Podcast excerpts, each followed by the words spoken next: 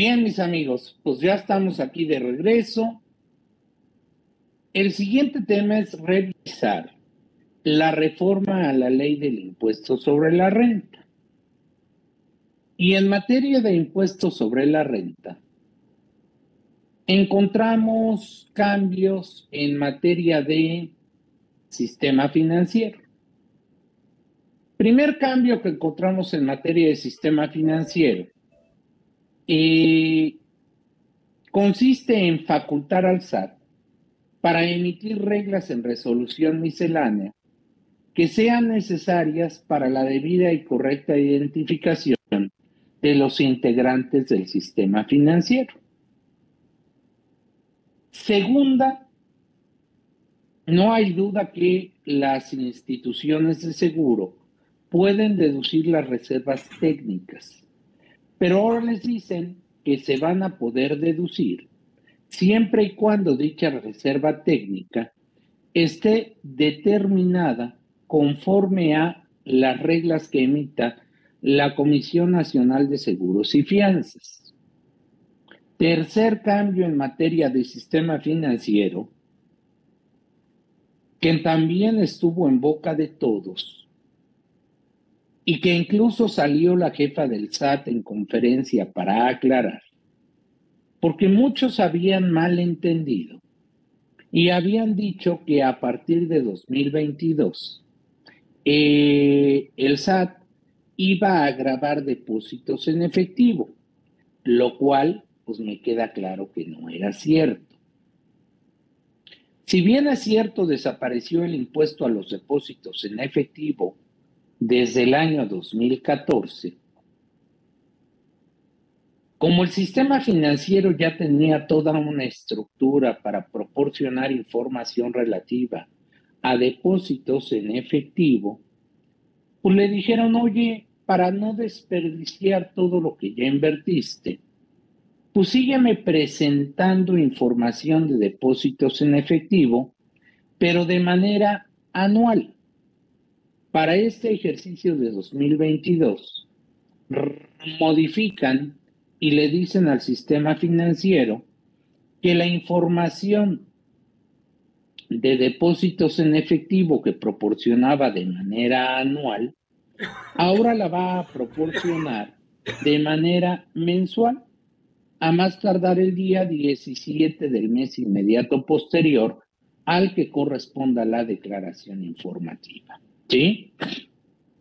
Lo único que busca el SAT, pues es actuar con mayor eh, prontitud, tomando en consideración, pues obviamente la información relativa a depósitos en efectivo. Porque si se presentaba de manera anual, pues obviamente eh, no había una celeridad en el momento de detectar algo raro y obvio, ejercer facultades de comprobación. ¿Sale? Ahora, cambio muy sencillito, ¿sí? En materia de fluctuación cambiaria, se establece que la ganancia y la pérdida cambiaria no puede ser menor ni superior a la que determinemos tomando en consideración el tipo de cambio que publica el diario oficial, digo que se publica para solventar obligaciones en moneda extranjera, que se publica en el diario oficial de la federación, ¿correcto? Correspondiente al día en que se perciba la ganancia o se sufra la pérdida.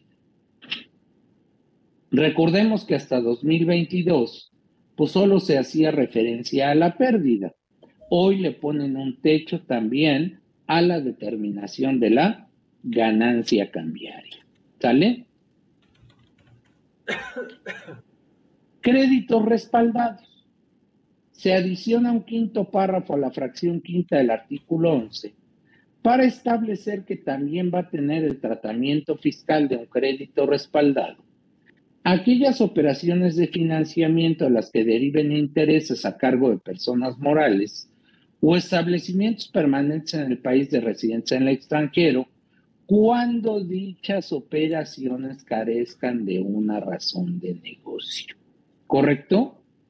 Entonces, si hay una operación de financiamiento que carece de una operación de negocio, pues le vamos a dar el tratamiento de un crédito respaldado.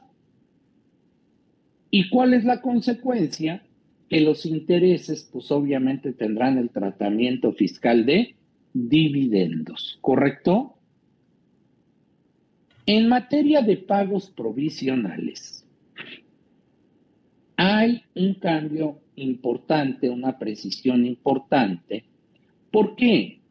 Porque eh, toda la vida eh, la ley de renta había hecho referencia a la disminución de pagos provisionales, pero obviamente hacía referencia a la disminución del coeficiente. No estaba muy claro el asunto y era común que el contribuyente solicitara la disminución en cuanto a monto y la autoridad fiscal eh, autorizara la disminución cuando se hacía mención a un monto en la solicitud de devolución. Hoy queda claro que se refiere a la disminución de coeficiente de utilidad, no a la disminución del monto de pago provisional.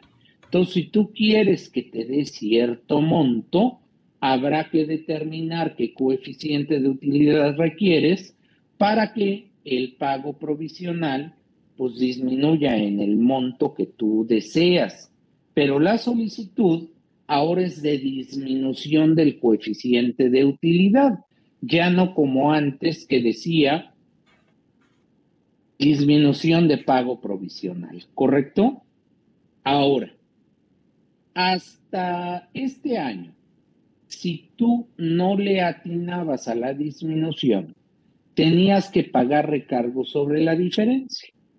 Dichos recargos se pagaban en declaración anual, ¿sí? Que yo les decía era una declaración anual rara. ¿Por qué? Porque es una declaración normal, pero que tiene recargos. Entonces, hoy con el objetivo de que se paguen actualizaciones y recargos, nos dicen que si no le atinamos al coeficiente, pues obviamente vamos a tener que determinar las diferencias antes de presentar la anual y presentar declaraciones complementarias de pago provisional a fin de que se pueda pagar la actualización y los recargos correspondientes. ¿Ok?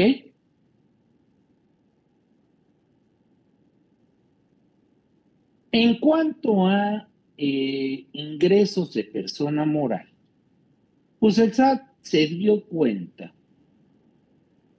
que había una, un desmembramiento de la propiedad, ¿sí?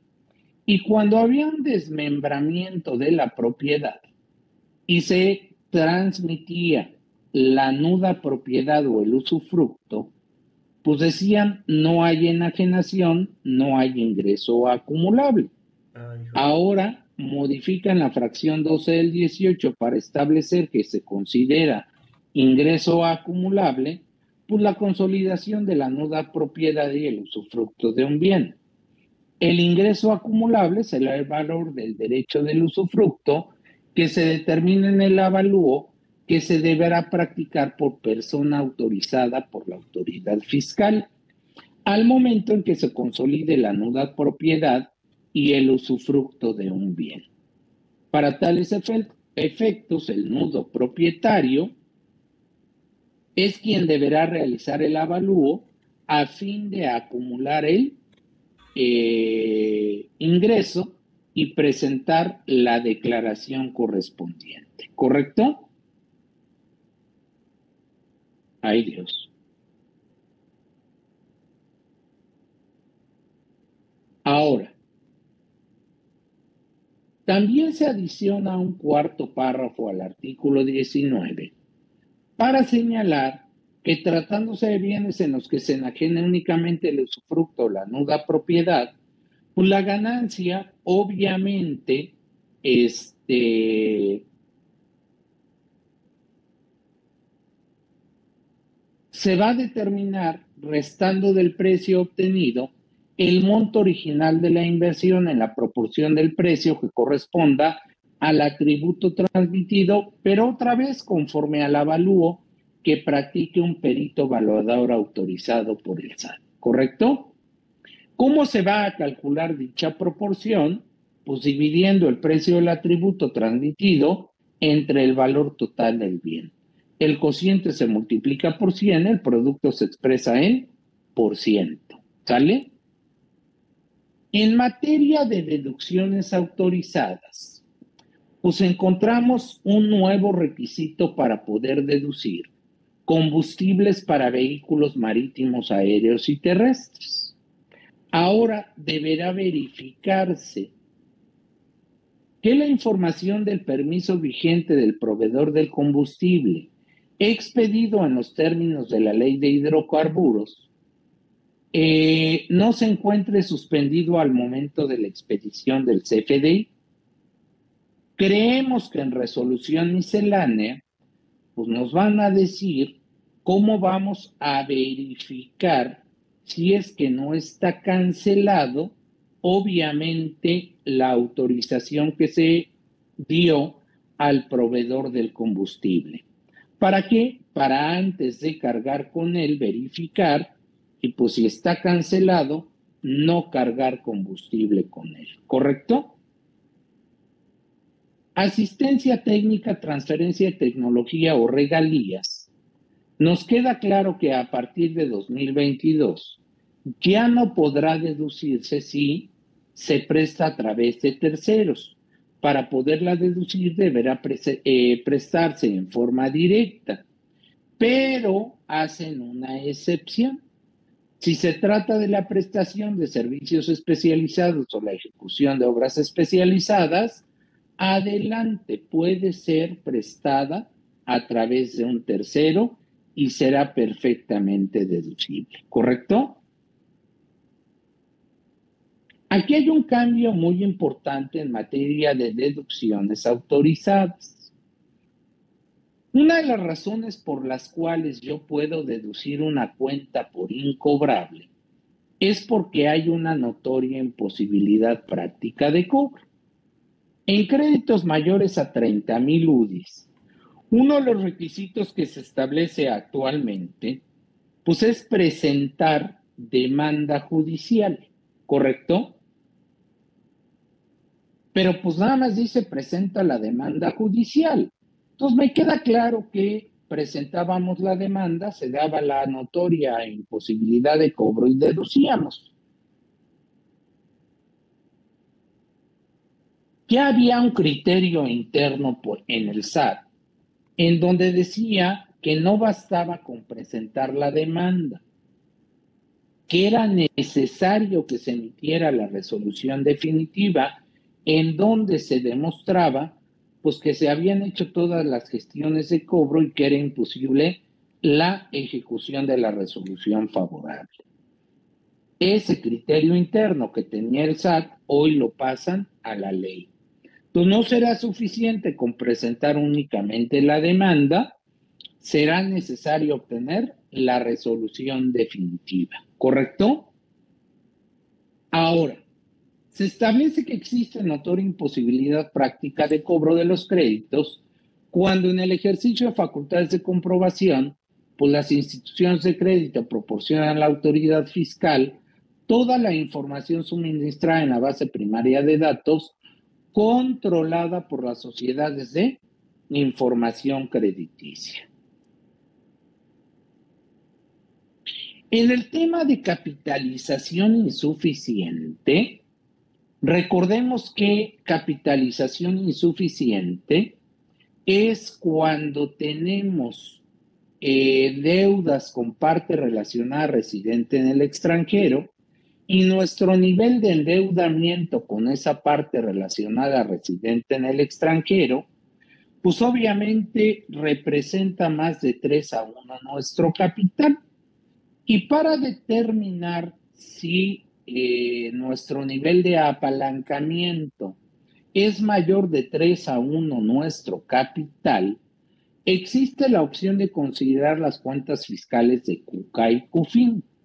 Nada más que el cambio está en que ahora, si tú ejerces la opción de determinar el nivel de apalancamiento con CUCA y con CUFIN, al saldo de la CUCA y al saldo de la CUFIN, le deberá restar las pérdidas fiscales pendientes de amortizar que no hayan sido consideradas en la determinación del resultado fiscal. ¿Qué trae como consecuencia esto? Pues una disminución del saldo de la CUCA y CUFIN que vamos a utilizar para calcular el nivel de apalancamiento, por ende bajará el, el valor del capital y por ende tendremos una cantidad mayor de no deducibles, ¿correcto? Ahora, no voy a poder ejercer la opción de utilizar CUCA y CUFIN cuando el parámetro de capital con cuentas fiscales sea superior al 20% del capital contable del ejercicio que se trate, excepto cuando las diferencias puedan soportarse debidamente a la autoridad fiscal durante el ejercicio de facultades de comprobación. ¿Correcto?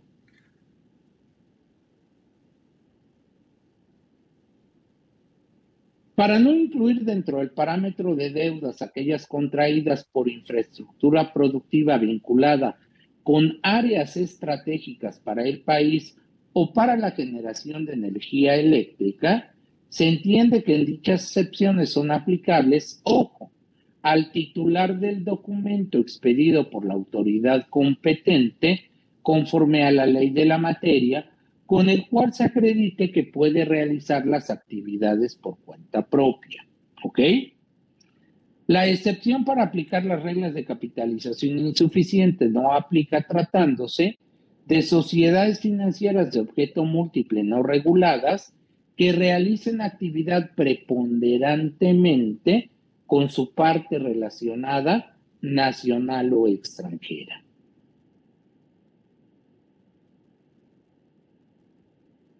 En materia de inversiones, mis amigos, tenemos un cambio tremendamente importante en cuanto a la determinación del monto original de la inversión. ¿Sí? Eh, actualmente, adicional al precio para determinar el costo, digo, perdón, el monto original de la inversión, utilizamos hasta 10 conceptos adicionales.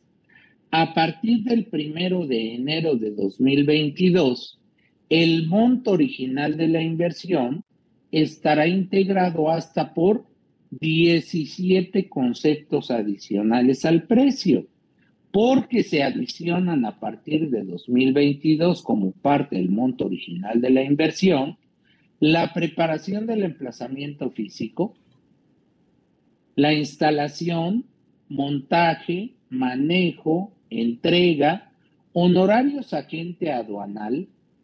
Hasta el día de hoy solo habla de agentes aduanales, entonces adicionan agencias aduanales y servicios contratados para que la inversión funcione. ¿Ok?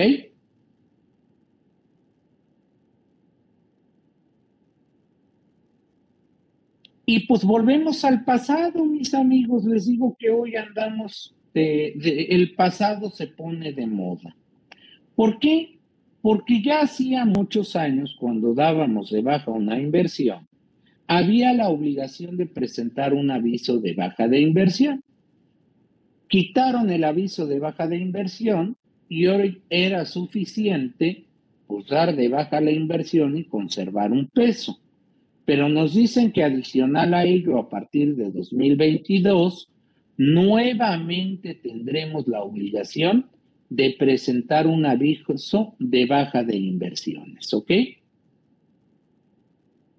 Se considera como activo fijo la adquisición del derecho de usufructo sobre un bien inmueble con un porcentaje de deducción del 5%.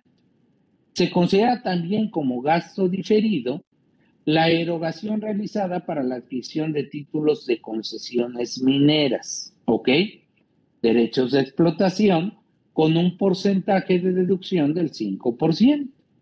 y no se considerarán erogaciones en periodo preoperativo las correspondientes activos intangibles que permitan la exploración o explotación de bienes del dominio público, las cuales van a tener el tratamiento de gasto diferido. ¿Cuál es la consecuencia? Que la deducción será al 15%, ¿correcto? En materia de pérdidas fiscales, ¿qué tenemos en el 57? Que nos decían que la pérdida fiscal no se podía transmitir, pero sí se podía deducir, ¿ok? Digo, perdón, sí se podía dividir. Ahora, para que la pérdida se pueda dividir, es decir, en una escisión, la escindente y la escindida deben tener el mismo giro, ¿correcto?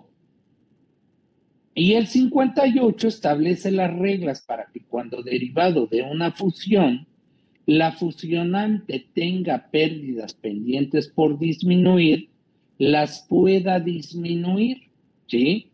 Ahora hay nuevos supuestos. Uno es que exista un cambio de control conforme a lo siguiente. En uno o más actos realizados dentro de un periodo de tres años contados a partir de que se lleva a cabo la fusión, cambian los tenedores directa o indirectamente de más del 50% de las acciones o partes sociales con derecho a voto de la sociedad de que se trate. Cambian los tenedores directos o indirectos de alguno de los derechos siguientes los que permitan imponer decisiones en las asambleas generales de accionistas de socios o órganos equivalentes, o nombrar o destituir a la mayoría de los consejeros, administradores o sus equivalentes de la sociedad de que se trate, y los que permitan dirigir la administración, la estrategia o las principales políticas de la sociedad de que se trate, ya sea a través de la propiedad de valores o por contrato o por cualquier otra forma. Entonces, si te dan estos supuestos, ya no habrá la posibilidad de que el ascendente pues, pueda disminuir pérdidas fiscales en el ejercicio en donde se lleva a cabo la fusión, ¿correcto? Posterior a la fusión, la sociedad de que se trate y su socio accionista que sea persona moral, pues dejen de consolidar estados financieros de acuerdo a las disposiciones que regulan al contribuyente en materia contable o financiera o bien que esté obligado a aplicar. Para, para estos efectos, lo, digo, para efectos de los tres puntos anteriores, en caso de que se celebren acuerdos o actos jurídicos que estén sujetos al cambio de socios o accionistas a una condición suspensiva, pues se considera que el cambio se efectúa cuando se da la, la condición suspensiva, ¿correcto? Y tenemos un cambio que la mera verdad, pues no es que, que yo vea cosas sospechosas, pero yo este cambio lo veo muy sospechoso. El año pasado, derivado de una publicación que se filtró a la prensa, en donde venían los RFCs de personas que habían recibido ingresos asimilables por cantidades estratosféricas, pues el SAT reaccionó y dice, ya me di cuenta que los EFOS le ofrecen a las personas morales no pagar dividendos a sus socios o accionistas y a cambio venden un comprobante por operación inexistente, llegan los recursos a la persona moral de el EFO y lo que hace esa persona moral pues, es pagarle asimilable al accionista le entregan sus FDI incluso con retención. ¿Ok? Entonces, para evitar esta mala práctica, de entrada desde el año pasado me sonó raro que pusieran un límite de 75 millones de pesos, cuando se obtienen ingresos preponderantes, honorarios voluntarios asimilados a salarios e ingresos por actividad empresarial voluntaria, que en lo individual en su conjunto excedieran de 75 millones de pesos. Si se daba este supuesto, ya no podría ser eh, la persona asimilable y tendría que pasarse al régimen general, pero al mes siguiente de que excedía el límite de 75 millones de pesos. Pues yo desde el año pasado decía, no creo que con esto, pues vayan a evitar la mala práctica que quieren evitar. Pero no cabe duda que los EFOS son poderosos. ¿Por qué? Porque para este año que modifican y dicen, si se excede el límite de 75 millones de pesos, no al mes siguiente, al año siguiente pasarás al régimen general. Oye, ¿qué va a pasar del mes en donde pasas de 75 al cierre del ejercicio? pues que a mí me queda claro, vas a seguir siendo asimilable, ¿correcto? Entonces, si el SAT detecta esto y no actualizaste tus actividades económicas, pues te va a cambiar al régimen general. Ahora, sin lugar a duda, como te va a cambiar, y si tú no estás de acuerdo, se va a establecer un procedimiento de aclaración a través de la resolución miscelánea. ¿Sale?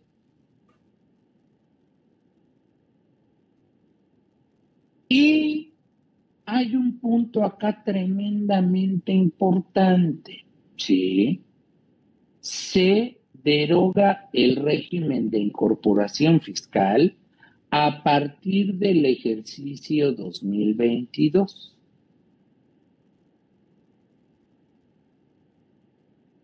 Sin embargo, el artículo segundo transitorio, fracción 9 del decreto, que modifica la ley del ISR, publicado el 12 de noviembre en el diario oficial, permite que la persona física que al 31 de agosto estaba tributando como RIF, o siga tributando como RIF, ¿correcto?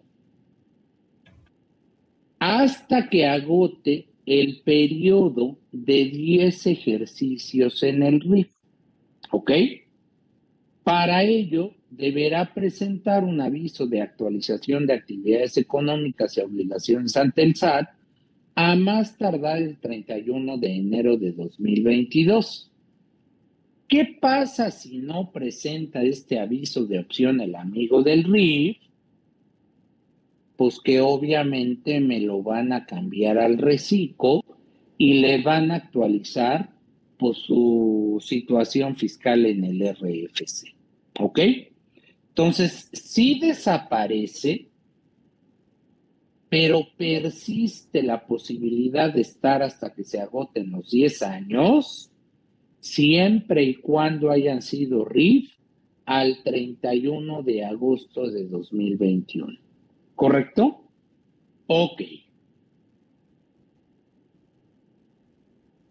Ahora, como desaparece el RIF, surge un nuevo régimen denominado régimen simplificado de confianza. Para personas físicas, nosotros le hemos denominado reciclo, ¿ok? Entonces, cuando diga reciclo, entiéndase, por favor, el régimen simplificado de confianza de personas físicas. ¿Qué requisitos hay para optar? Porque aquí hay que aclarar algo muy importante, ¿sí? El reciclo no es obligatorio. El reciclo es una opción. ¿Para quién? Para quien quiera estar ahí. ¿Sale?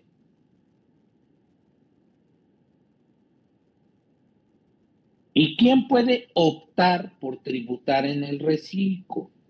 Personas físicas que únicamente realicen actividad empresarial, presten servicios profesionales u otorguen el uso o goce temporal de bienes, siempre que la totalidad de los ingresos propios de la actividad o actividades señaladas que realicen obtenidos en el ejercicio inmediato anterior, pues no hubieran excedido de la cantidad de 3 millones 500 mil pesos, ¿correcto? Entonces, pues está claro, sí. Actividad empresarial, servicio profesional, uso goce. No me pasé en el anterior de 3 millones y medio, en lo individual en su conjunto, pues adelante, ya cumpliste con el primero para poder optar por estar en el reciclo.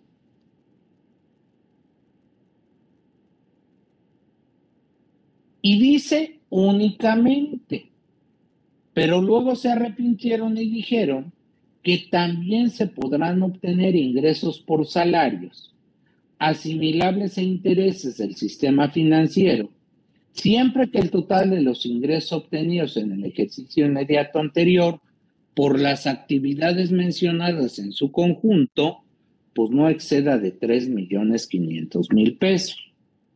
Aquí ha habido muchas opiniones encontradas en donde la controversia ha sido si salarios asimilables o intereses entran dentro del límite de los 3 millones 500 mil pesos por cómo está redactada la disposición. Hay quien dice son adicionales a los 3 millones 500 mil. Yo que he dicho siempre, pues esperemos que la, la autoridad fiscal lo aclare en miscelánea. Ahora, si la autoridad fiscal no lo aclara en miscelánea, pues recordemos que el antecedente del reciclo, pues es el RIF. Y en el RIF inicialmente nos habían hablado de únicamente, después se arrepintieron y dijeron, porque era una barbaridad, que sí podía tener ingresos por salarios asimilables a intereses del sistema financiero. Incluso le agregaron ellos arrendamiento, ¿sí?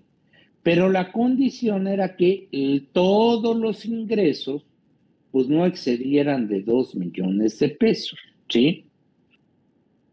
Yo creo que aunque aquí la redacción pudiera dar para hacer una interpretación en donde más de uno dice que son adicionales, pues me queda claro. Hay un antecedente en donde dice que se deben incluir entre en el límite.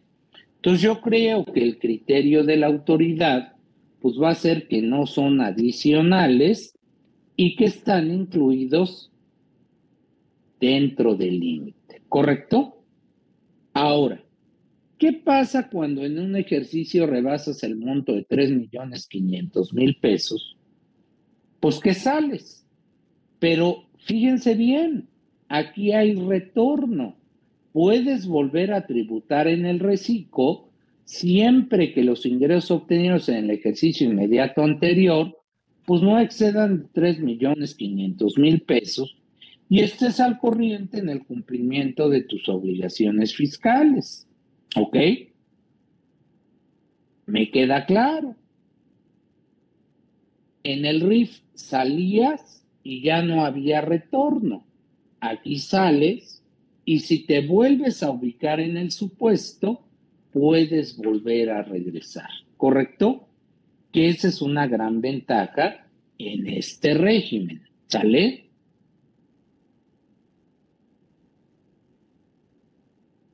Ahora, ¿se acuerdan que dice la ley que el límite aplicable es de 3 millones 500 mil pesos en el ejercicio inmediato anterior? Pero hay un artículo segundo transitorio que en su fracción 11 nos dice que para los efectos de lo previsto en el 113 de esta ley, los contribuyentes considerarán como ingresos del ejercicio inmediato anterior los correspondientes al ejercicio fiscal 2019 para poder ver si pueden estar o no pueden estar en el reciclo. Dices, a ver, a ver, a ver, a ver, despacito. Yo voy a estar en el reciclo en 2022. De acuerdo a lo que dice la ley, yo debería considerar mis ingresos de 2021. Pero llega el transitorio y dice, no, 2021 no. Para ver si puedes arrancar en el reciclo en 2022, checa tus ingresos en 2019. Si no son mayores a 3 millones y medio, pues adelante, llégale al reciclo en 2022. ¿Ok? Oye, ¿por qué quieren que tome como ejercicio anterior el 2019? Pues por obvias razones. 2019, pues fue tu último ejercicio, entre comillas, normal. Porque 2020 y 2021 fueron ejercicios de pandemia. Y a más de uno que a lo mejor venía padrísimo en 2019, pues los ingresos se le cayeron en 20 y 21 de manera tremendamente importante. Entonces se ve que los señores legisladores razonaron esto y dijeron, si estamos hablando de 2021, pues habrá muchos que a lo mejor no se hayan pasado el límite debido a la pandemia. Y aquí no queremos que se pase cualquiera. Entonces, mejor vamos a tomar los ingresos de 2019, que fue el último ejercicio pues, regular de los contribuyentes, normal. ¿correcto? En donde, pues sí vemos su capacidad de generar ingresos, porque 2021 no reflejan su verdadera capacidad, pues de generar ingresos. ¿Correcto? ¿Ok?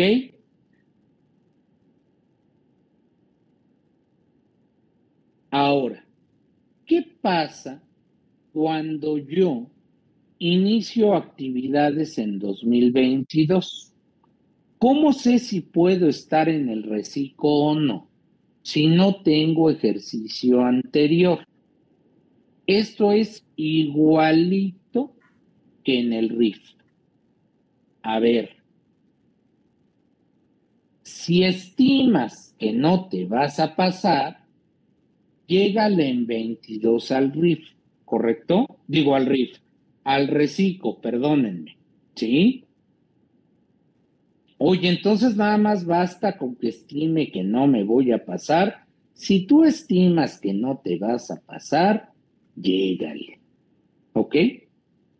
Oye, ¿cómo se hace esa estimación? Yo cierro los ojos y digo, siento que no me voy a pasar, ya estoy en el reciclo.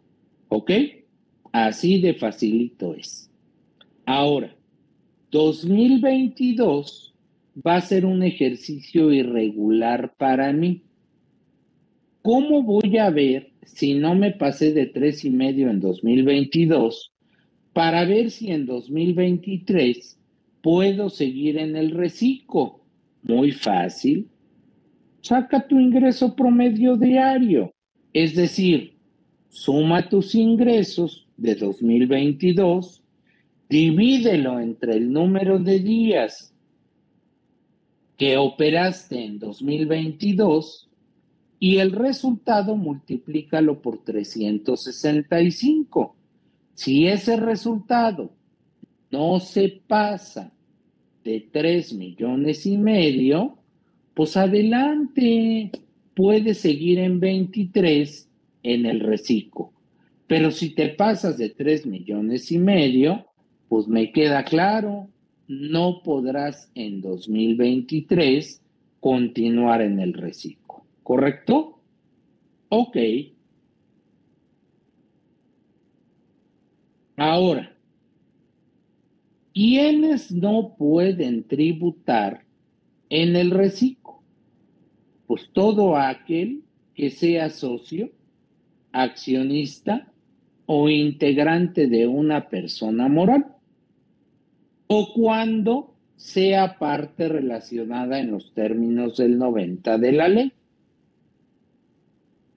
La verdad, esto sí se me hace una gran maldición. ¿Por qué?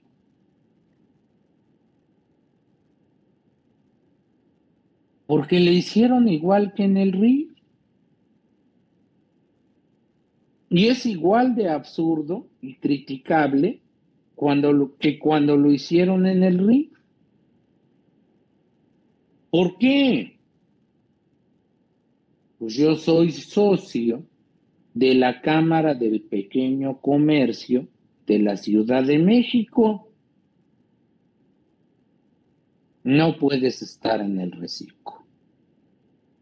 Mm. Oye, soy socio de un club deportivo porque me encanta hacer deporte. Pues no puedes estar en el reciclo. Mm. Como soy asalariado, mi patrón me dio como prestación fondo de ahorro y me hicieron socio del fondo de ahorro. No, pues no puedes estar en el reciclo. ¿Ok? ¿Es absurdo? Sí. ¿Crees que lo corrijan? Yo creo que sí, porque en el RIF también lo corrigieron y dijeron, si eres socio integrante de una persona moral de título 3, como es la Cámara del Pequeño Comercio de la Ciudad de México, y no te reparte remanente, puedes estar en el reciclo. ¿Qué no decía en el reciclo? Puedes estar en el RIF. Yo creo que van a sacar algo similar. Y si eres socio de una eh, asociación deportiva que tributa en título 2, pues nada más con que no te paguen nada. ¿Ok? O si eres socio del fondo de ahorro, pues llégale. Nada más que los intereses que te paga el fondo de ahorro, más lo que recibes de las actividades por las cuales estás en el reciclo, pues que no se pase de 3 millones y medio. Yo creo que van a sacar una regla en ese sentido. Ahora, obvio, aquí les faltó precisión, pero yo no puedo estar en el reciclo si con quien opero es una parte relacionada. Porque si no, nadie podría estar en el reciclo. ¿Por qué? Porque cuando hay parentesco civil en términos de la ley aduanera, pues hay vinculación y si hay vinculación eres parte relacionada. Entonces, pues obviamente yo creo que no debo ser parte relacionada de aquellas personas a las que les presto servicios, ¿ok? Tampoco podrán estar en el reciclo los residentes en el extranjero que tengan uno o varios establecimientos permanentes en el país. Tampoco puedo estar en el reciclo si obtengo ingresos sujetos a régimen fiscal preferente. Y tampoco puedo estar en el reciclo si recibo ingresos asimilables a salarios por concepto de honorarios a miembros de consejo, honorarios preponderantes, honorarios optativos, actividad empresarial optativa, ¿correcto?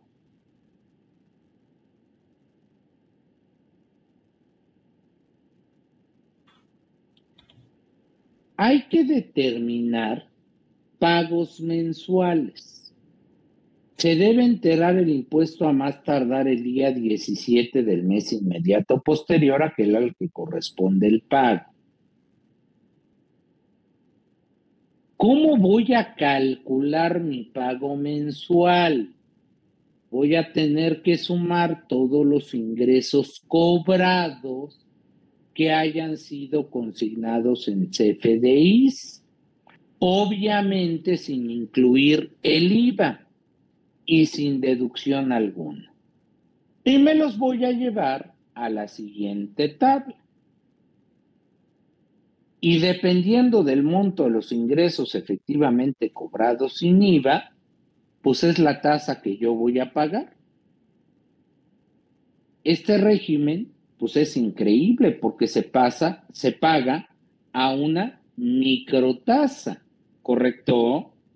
Más de uno va a sentir deseos de estar en el reciclo si se ubica en todos los supuestos. ¿Ok?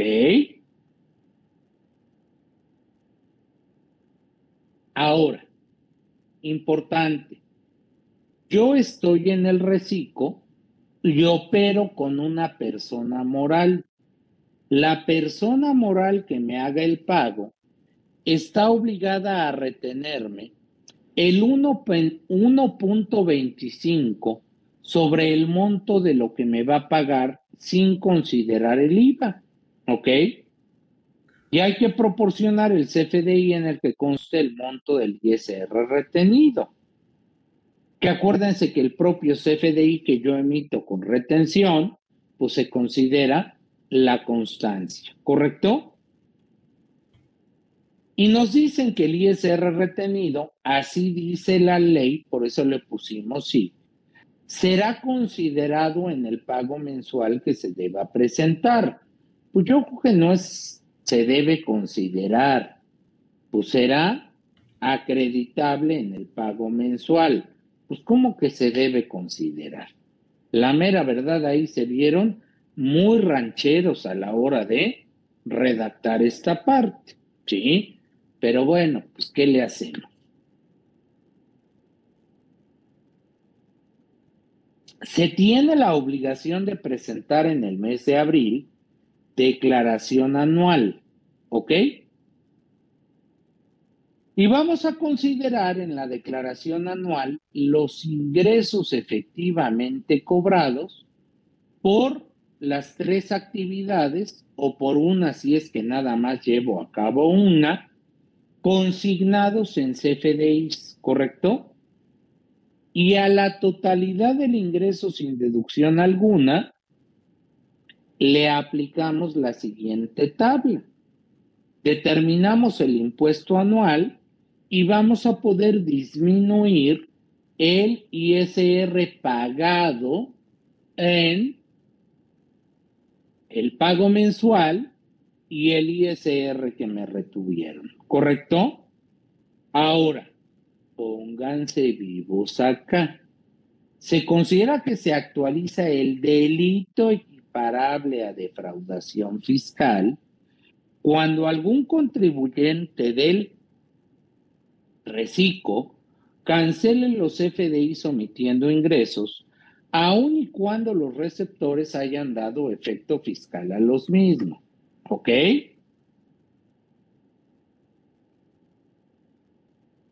¿Qué obligaciones tienen los amigos que están en el reciclo? Solicitar su inscripción en el RFC y mantenerlo actualizado. Contar con e-firma y buzón tributario activo. Contar con CFDIs por la totalidad de los ingresos efectivamente cobrados. ¡Ojo! Obtener y conservar comprobantes fiscales digitales por Internet que amparen sus gastos o inversiones. Esto porque dije ojo, porque aunque no voy a llevar a cabo deducciones, más de uno ha cuestionado si debe pedir el CFDI o no. Con esto te queda claro que aunque no vayas a llevar a cabo deducciones, sí debes tener CFDIs que amparen tus inversiones y gastos, ¿correcto? Y obvio, deberás tenerlos también para efectos de IVA. Porque en el IVA yo no tengo duda que vas a poder acreditar el IVA. Pero si no tienes FDI, pues no se puede acreditar el IVA, ¿correcto? Entonces, pónganseme muy vivos porque a mí sí me ha tocado escuchar comentarios en el sentido de que entonces no es necesario pues pedir un CFDI. ¿Y por qué no es necesario pedir un CFDI? Pues porque no voy a deducir. Pero no, no, no, no, no, no borren esa falsa idea de su mente, ¿correcto? Hay que expedir y entregar al cliente, pues obviamente el CFDI correspondiente.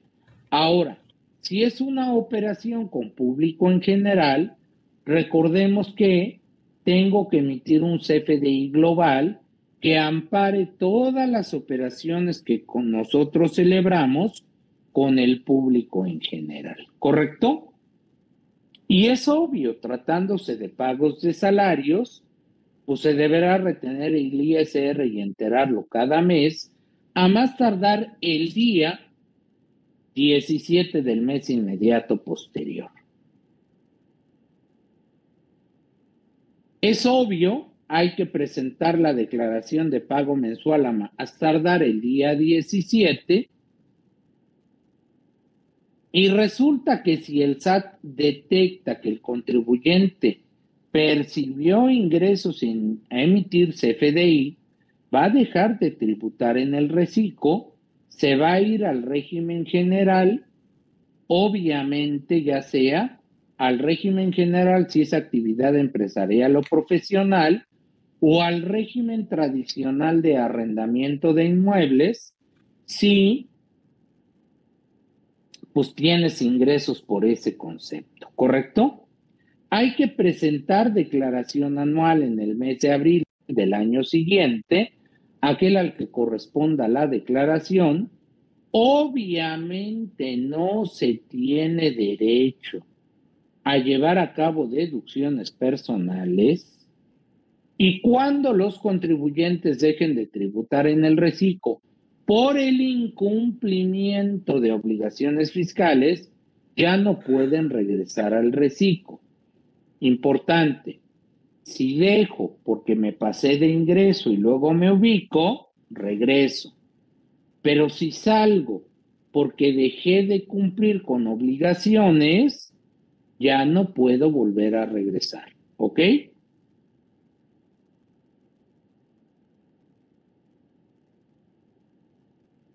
Y este transitorio se me hace una verdadera locura, porque dice que los contribuyentes que venían tributando en el régimen general de actividad empresarial y profesional o en el tradicional de uso goce temporal y que se cambian al reciclo, deberán aplicar en la declaración anual del ejercicio fiscal 2022 los acreditamientos y deducciones, así como solicitar en devolución los saldos a favor que tuvieran pendientes. ¿Ok? Me sorprende saldos a favor porque yo tengo la opción de solicitar la devolución del saldo a favor cinco años. ¿Por qué me lo restringes a un año? ¿Ok? Pero si no te gusta, pues dicen, no le entres al reciclo, ¿ok? Por eso, ni para armarla de tos. ¿Cómo vamos a determinar la renta grabable para PTU? Ingresos menos deducciones. ¿Correcto? Así de sencillo.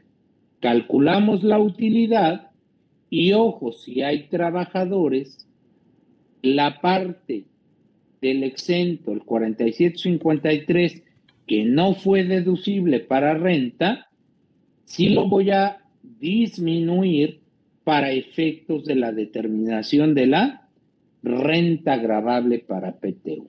¿Sale? Ahora,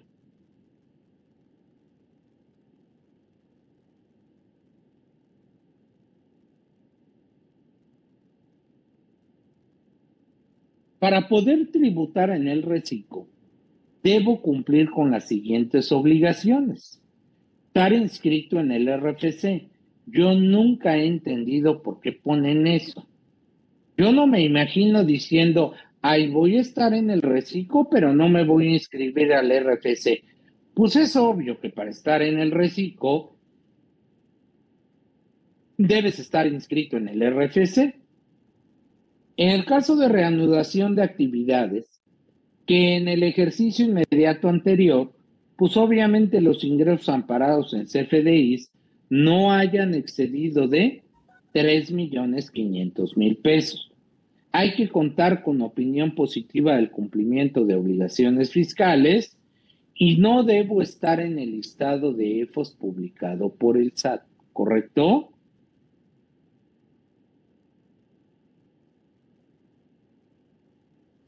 Ahora, ¿qué pasa si yo no presento tres o más pagos mensuales en un año de calendario consecutivo? ¿O no? Durante 2022 no va a aplicar que dejo de tributar en el reciclo siempre y cuando pague en la anual.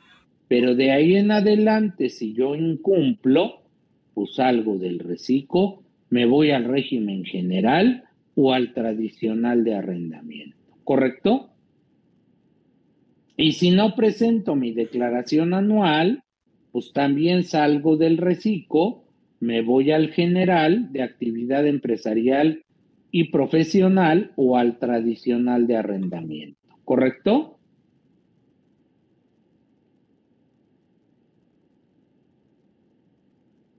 Si transcurre un ejercicio fiscal y no has emitido CFDI y no has presentado pago mensual, así como tampoco la declaración anual, pues la autoridad te va a suspender en el RFC sin perjuicio del ejercicio de facultades de comprobación que lleve a cabo y la imposición de sanciones.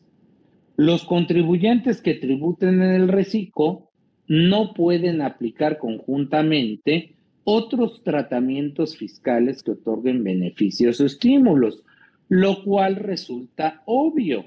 ¿Para qué quiero un estímulo fiscal si estoy pagando ya a una microtasa? ¿Correcto?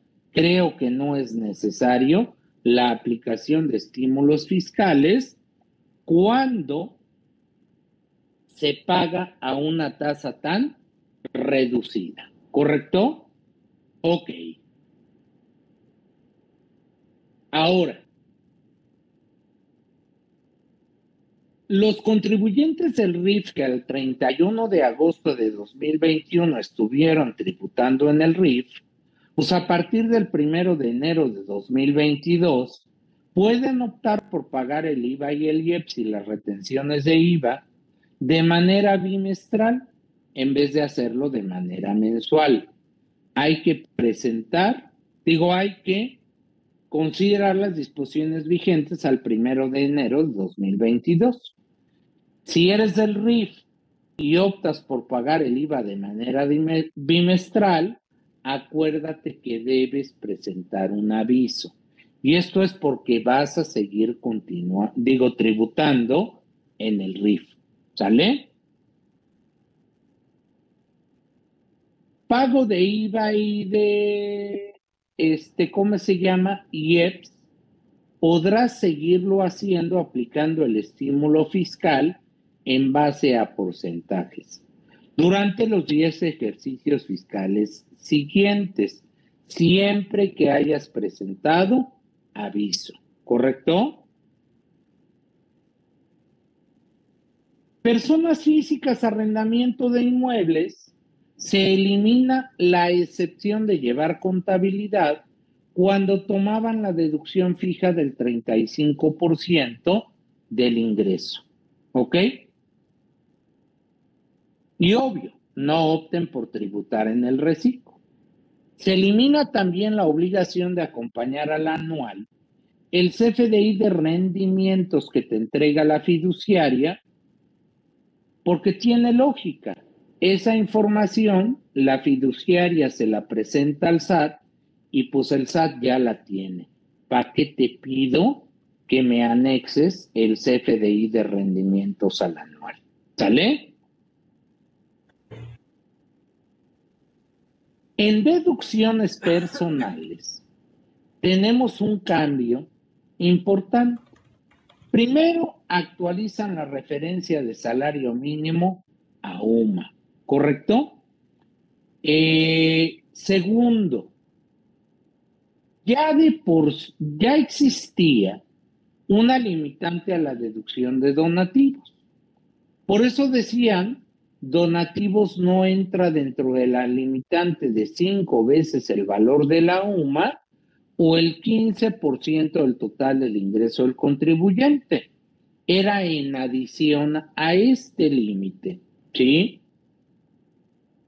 Pero pues este nuevo gobierno que no cree en las donatarias, pues para restringir obviamente el, otorgamiento de donativos, dice, oye, aparte del límite del 7%, el donativo entra dentro del límite de cinco veces el valor anual de la UMA o el 15% del total de los ingresos del contribuyente.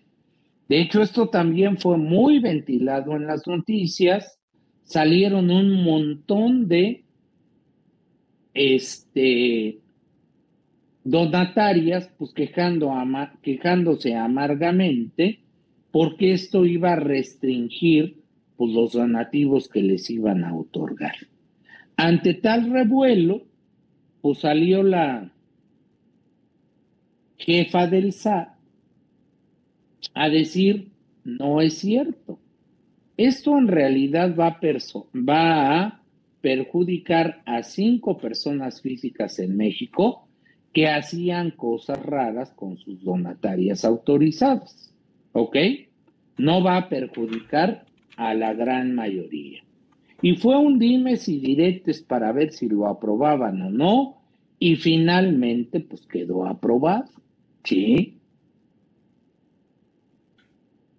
En materia de estímulos fiscales, tenemos un cambio muy sencillito en cuentas personales para, eh, personales para el ahorro, porque en caso de querer aplicar este estímulo, pues va a ser aplicable siempre que los recursos sean manejados por instituciones de crédito, tratándose de depósitos en las cuentas personales especiales para el ahorro, por instituciones de seguro en caso de pago de primas de contratos de seguro que tengan como base planes de pensión relacionados con edad, jubilación o retiro, o por un intermediario financiero cuando se trate de adquisición de acciones de fondos de inversión.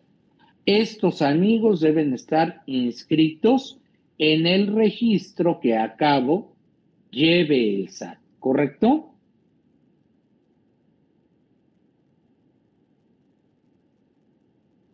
Y siguiendo con el tema de estímulos fiscales, pues se deroga el estímulo que tenían las personas morales para aplicar el régimen de flujo de efectivo que le aplicaba a una persona física con actividad empresarial.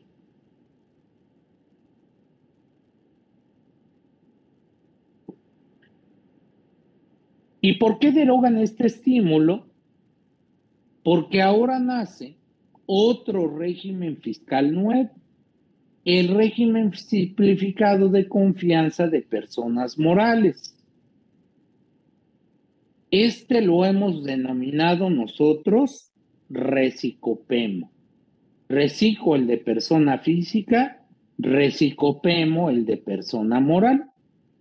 A diferencia del reciclo, el recicopemo es obligatorio para quien se ubique en los supuestos de estar en él, lo cual se me hace totalmente absurdo porque está manejado en la ley de renta como un estímulo fiscal.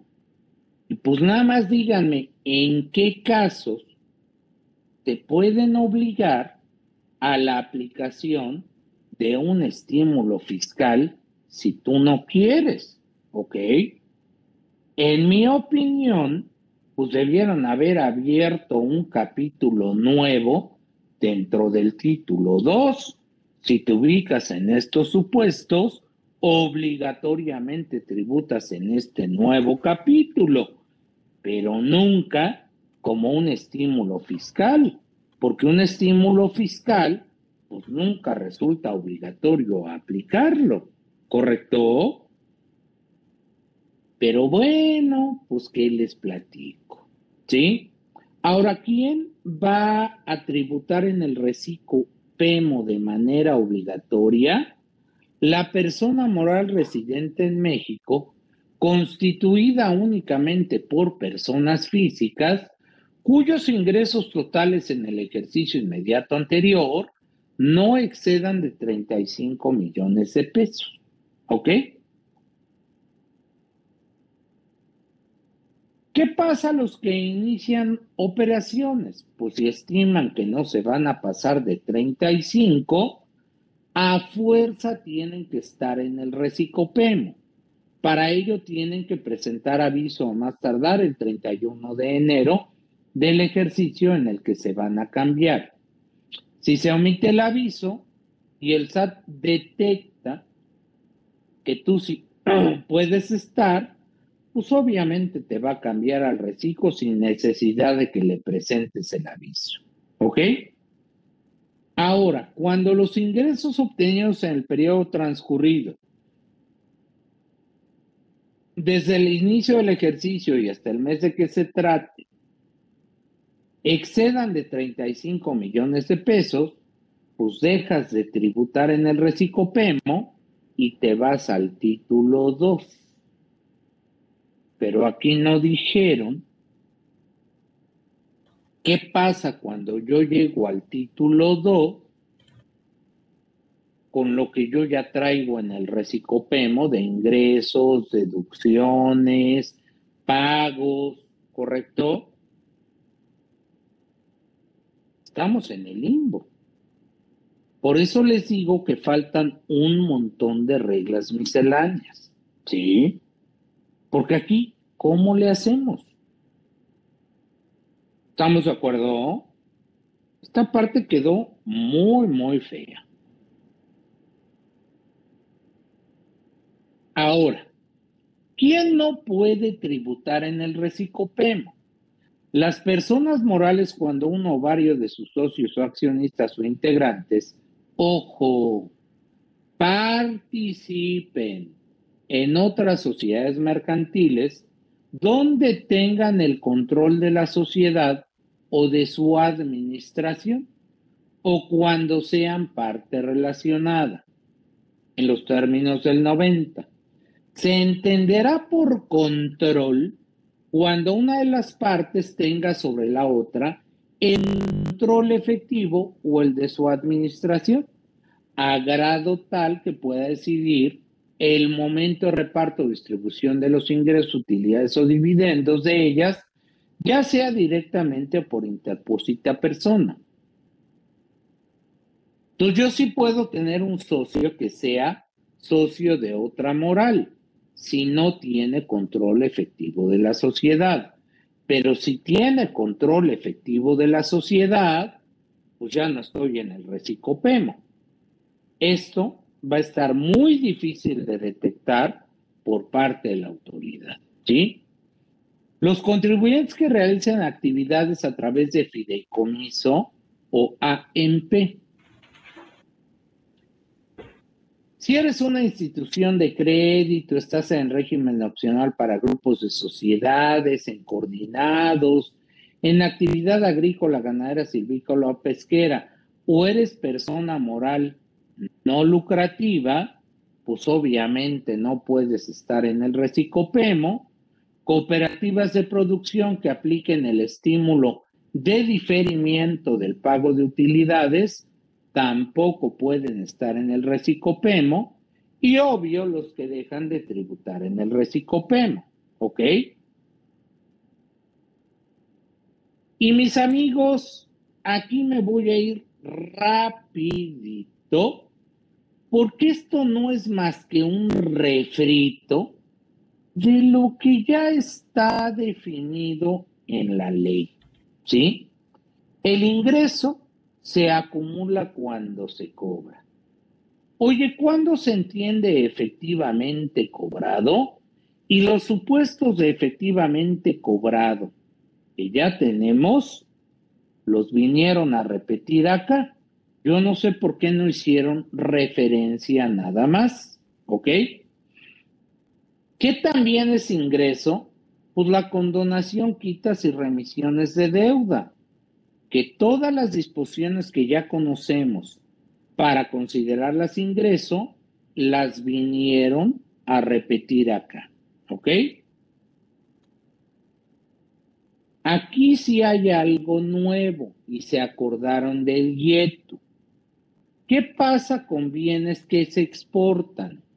Si transcurren 12 meses y no has cobrado, pues tú haces cuenta que ya cobraste para acumular el ingreso, ¿correcto? No sé si recuerden que esto estaba en el YETU, ¿sí? Ahora, si ya habías acumulado en el título 2 antes de aplicar el recicopemo, pues cuando cobres en el recicopemo, no vayas a volver a acumular, lo cual resulta obvio. Y deducciones. Aquí pareciera que son las mismas deducciones que están en el 25, pero se les olvidaron dos. La primera es obvia, el ajuste anual por inflación deducible, porque aquí no hay obligación de calcular ajuste anual por inflación. Pero la que está gravísima es la que está consignada en la fracción 9 del 25, anticipos a cuenta de utilidades que reciban las SCs, ACs y cooperativas de producción. ¿Por qué está gravísimo? Porque no hay duda que alguna de estas sociedades pues se puede ubicar en los supuestos para obligatoriamente tributar en el recicopeno. ¿Y qué pasa si hace un retiro a cuenta de utilidades? Pues que no lo va a poder deducir. ¿Ok? Esperemos la autoridad fiscal en resolución miscelánea se haya dado cuenta y pues saque algo al respecto porque si no, ¿qué partida de alma le van a dar a las sociedades civiles, asociaciones civiles y cooperativas de producción que se ubiquen en supuestos de estar en el recicopeno? ¿Correcto? Gastos e inversiones no deducibles, pues serán los mismos que están en el 28 de la ley de renta para persona moral. Si ya habías deducido en el régimen general y llegas al recicopemo y pagas, pues no vayas a volver a deducir, ¿eh? ¿Qué pasa si traes inventario al 31 de diciembre de 2021 te pasa al recicopemo? Que en 2022, cuando vendas, seguirás deduciendo el costo de lo vendido hasta agotar el inventario. Y una vez que ya lo hayas agotado, pues las compras las vas a poder deducir y ya no te va a aplicar el costo de lo vendido, ¿correcto? Inversiones. Pues fíjense que aquí se pusieron por cientos mayores a los porcientos de deducción que trae el régimen general, con la condición de que tus inversiones en el ejercicio no hubieran excedido de 3 millones de pesos. Si exceden 3 millones de pesos, aplicas los porcientos que aplican para régimen general, ¿correcto? ¿Qué son inversiones para el recicopemo? Pues las mismas que en régimen general, ¿correcto? Y otra vez otro refrito. Requisitos para deducir, pues nada más que estén efectivamente erogadas. Cuando se entiende que está efectivamente erogado, son las mismas reglas de título 2. Tienen que ser estrictamente indispensables, obvio. Inversiones ya quedamos al MOI por el porciento de deducción, pero hay porcientos mayores si la inversión es, las inversiones en el ejercicio son menores a 3 millones de pesos, pues igual que se resten una sola vez, seguros y fianzas los mismos requisitos que en régimen general, pago a plazo, pues obvio, voy acumulando conforme voy cobrando, no le puedes dar efecto fiscal a la revaluación de inversiones y el plazo para cumplir requisitos es a más tardar el último día del ejercicio, ¿correcto? Tratándose únicamente de CFDIs, acuérdense que yo me puedo allegar de él, pues a más tardar la fecha en que deba presentar mi declaración anual. ¿Ok? Aquí dice se obtengan a más tardar el día en que el contribuyente deba presentar su declaración de pago provisional, ¿eh? Entonces, aguas. Porque si yo para pago provisional no tengo CFDI, ya valí. ¿Correcto? Aquí sí hay que hacer pagos provisionales. No son mensuales como en el reciclo, ¿sí? Y en el reciclo son los ingresos de cada mes. Aquí son pagos provisionales, si son acumulativos, no hay coeficiente, es ingresos menos deducciones y obvio habrá que pagar el día 17 del mes siguiente al mes al que corresponde el pago. Aquí está cómo vamos a determinar el pago provisional, ¿no? Igual que en el artículo 9, ahí está. Al pago provisional le vamos a aplicar la tasa del artículo 9 y a restar los pagos hechos con anterioridad. Se podrán acreditar las retenciones que nos haga el sistema financiero. Y vamos a tener que calcular un ISR del ejercicio en los términos del artículo 9 la renta grabable va igual en términos del artículo 9. Pérdida fiscal, pues es igual, deducciones mayores a los ingresos, ¿no? Y aplica todas las disposiciones de pérdida para régimen general. Eso sí, distribuyes dividendos o utilidades si está sujeto a la retención del 10% adicional cuando el dividendo proviene de CUFIN de 2014 en adelante. ¿Ok? ¿Qué obligaciones tengo? Las del 76, 76A, 77, 77A y 78. O sea, son las mismas que una persona moral, el régimen general. ¿Cuándo voy a salir del recicopemo? Quienes no cumplan los requisitos para continuar tributando en el recicopemo deben pasar al régimen general en título 2 al mes inmediato siguiente. Si es, se trata de pago provisional, cuando me cambié en términos del 14, maldición, voy a aplicar los coeficientes de utilidad que están en el 58 de código, ¿eh? Entonces, eso sí quedó muy feo. Hay que presentar a más tardar el 31 de enero del ejercicio inmediato siguiente un aviso para actualizar mis actividades económicas. Si omites presentarlo y el SAT se da cuenta, pues el SAT las puede actualizar sin necesidad de que presentes el aviso.